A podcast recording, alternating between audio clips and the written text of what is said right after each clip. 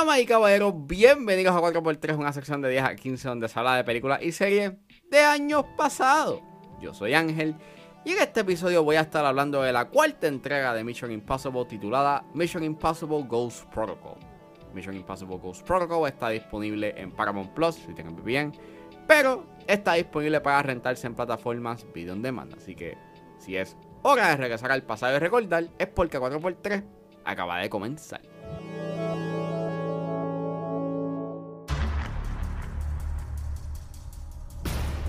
Com check. We're live. Target acquired. the hell is that? Abort. Mission Impossible Ghost Protocol es una película dirigida por Brad Bird y es escrita por Andre Nemec y Josh Applebaum. Aunque también Christopher McQuarrie reescribió el guion, aunque no tiene crédito. Y está basada en la serie de televisión de Bruce Geller. El elenco lo compone Tom Cruise, Simon Pegg, Paula Patton, Jeremy Renner, Michael Nickbis, que en paz descanse, Anil Kapoor, Leah Seydoux y Josh Holloway. Y la cuarta entrega trata sobre que la IMF es desarticulada luego de estar involucrada en un bombardeo al Kremlin. Esto hace que Ethan Hunt y su nuevo equipo actúen de manera extraoficial con la intención de limpiar el nombre de la organización. Disclaimer, esta película tiene una escena de suicidio por lo cual cerró discreción. Eh, he dicho que desde la tercera entrega yo empecé a ver la franquicia y yo me acuerdo que cuando anunciaron la cuarta y veo que el director de esta entrega es Brad Bird, pues por una extraña razón yo pensaba que iba a ser una mala película porque yo tenía miedo de que como Brad Bird es un director que es más conocido por haber hecho varias películas de Pixar como The Incredibles y como Ratatouille, pues yo dije, pues contra, ¿cómo será esa traducción de, a- de hacer cine animado a hacer cine live action? Y en verdad fue bastante estúpido, know, de que yo estuviese dudando de Brad Bird porque en verdad pues él es un excelente director y te lo deja bastante claro de que él es un excelente director. Eh, yo vi esta película en Plaza del Sol eh, cuando salió en su momento y cuando salí yo dije, esta es una de las mejores películas que yo vi en ese año y es una de las mejores películas de la franquicia. Y en verdad, eh, revisitándola, es una muy buena película. Es una película que está bien hecha. Y esta entrega es la que establece la norma de lo que se vería en las próximas entregas. Buenos stunts, una buena narrativa y un cierto sentido de asombro. Al igual que entraría la figura de Christopher McQuarrie, que él, en este guion tú puedes ver de que él establece unas ideas que tendrían repercusiones en las demás entregas. Por ejemplo, con eso del concepto del syndicate, al igual que su manera de escribir es bastante eh, dinámica, en- energética y hace eco a ese estilo narrativo con, con muchos giros que tiene la primera entrega. Y en verdad eso lo aprecio mucho. Y pues, mano, el highlight claramente es esa escena del Burj Khalifa. Esa escena, ese stunt es es breathtaking. Y yo no me quiero imaginar que eso es algo que, que Brad Bird en las entrevistas, él hablaba mucho de que su intención con esta película era grabarla en un formato bastante grande.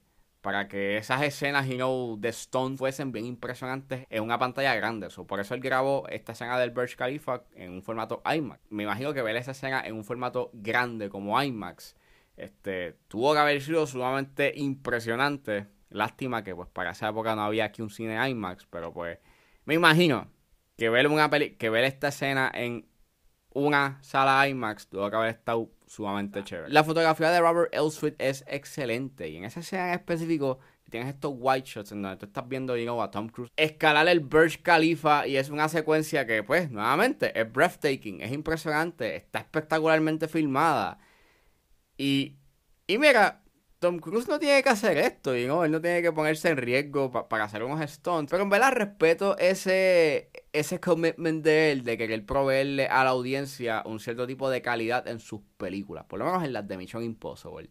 Porque, mano, en esta entrega, por lo menos casi todo el elenco estuvo on board de querer hacer sus propios stunts de acción. Por eso de, el ejemplo que él establece de él hacer sus propios stunts. Y eso como que demuestra la, la importancia que tiene el elenco de querer proveerle a la audiencia y de querer hacer una y de querer hacer la mejor película que ellos pueden hacer y está cool, mano, ¿verdad? Está cool.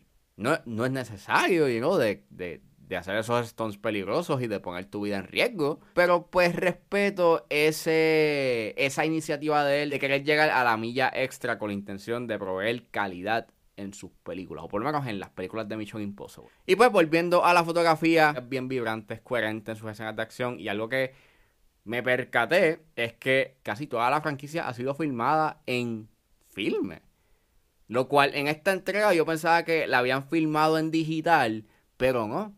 Hay una escena en específico que que, que, deja claro que, fue grabada en filme. Y en verdad está cool, porque en verdad los colores eh, son bien vibrantes. Eh, hay una, eh, tiene una textura bastante suave que pues se caracteriza del filme, al igual que la manera en cómo captura la luz es bien peculiar. Igual que hay otros highlights, esa secuencia en la cárcel que está bien filmada, aunque sí pienso que la coreografía en esa escena se, se siente un tanto lenta.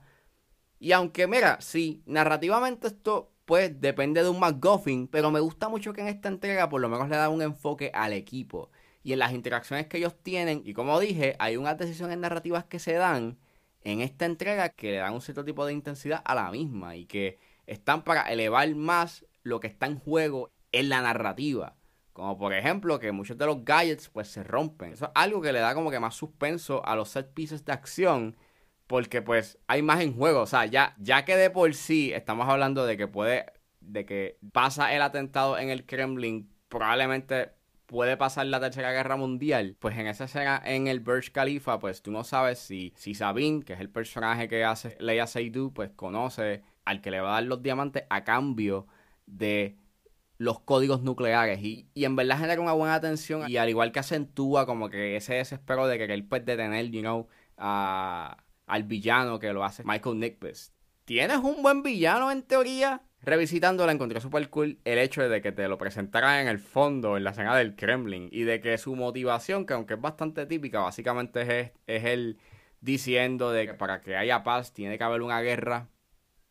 Y pues, ya, es una motivación bastante bland, pero no te puedo negar de que sí aprecio de que este es un villano que no le importa si él tiene que hacer algo él mismo para poder llegar a para poder llegar a ser su objetivo. Y en verdad lo que sucede al final con él es bastante shocking. La música de Michael Giacchino es excelente, me gusta mucho eh, su rendition eh, del tema principal de Mission Impossible en esta entrega. Y aunque sí el CGI es bastante cuestionable en la escena del Kremlin, no te puedo negarle que pues es una película que está bien hecha. Like, tienes muchos set pieces de acción que están bien logrados gracias a su fotografía que es coherente, al igual que narrativamente hay mucho en riesgo y la manera en cómo genera suspenso con las cosas que salen mal y la manera en cómo ellos tienen que improvisar en la marcha para poder llegar a detener al personaje de Michael Nickbus, pues en verdad está bien hecho. Es una narrativa que aunque es bastante básica,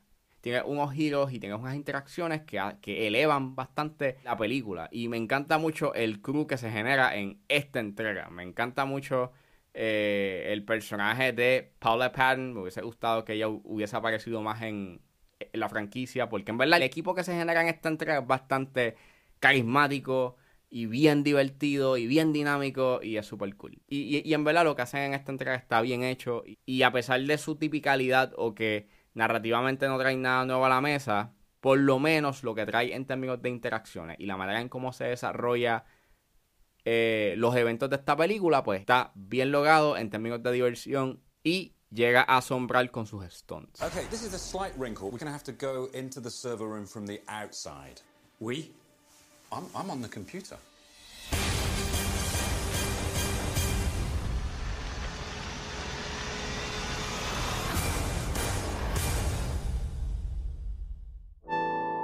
Bueno, eso fue todo en este episodio de A4x3. Espero que les haya gustado. Suscríbanse a mis redes sociales. Estoy en Facebook, Twitter e Instagram con Recuerden suscribirse a mi Patreon con un solo dólar. Pueden suscribirse a la plataforma y escuchar antes de su estreno los episodios de 10 a 15 y a 4x3.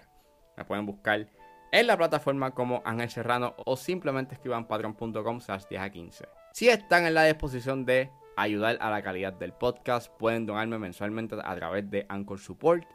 Me pueden donar nuevamente a nivel mensual desde 99 centavos a 9.99 Pero si lo que quieren es hacer una donación de una sola vez o un one-time donation, me pueden donar a través de PayPal como Ángeles PR.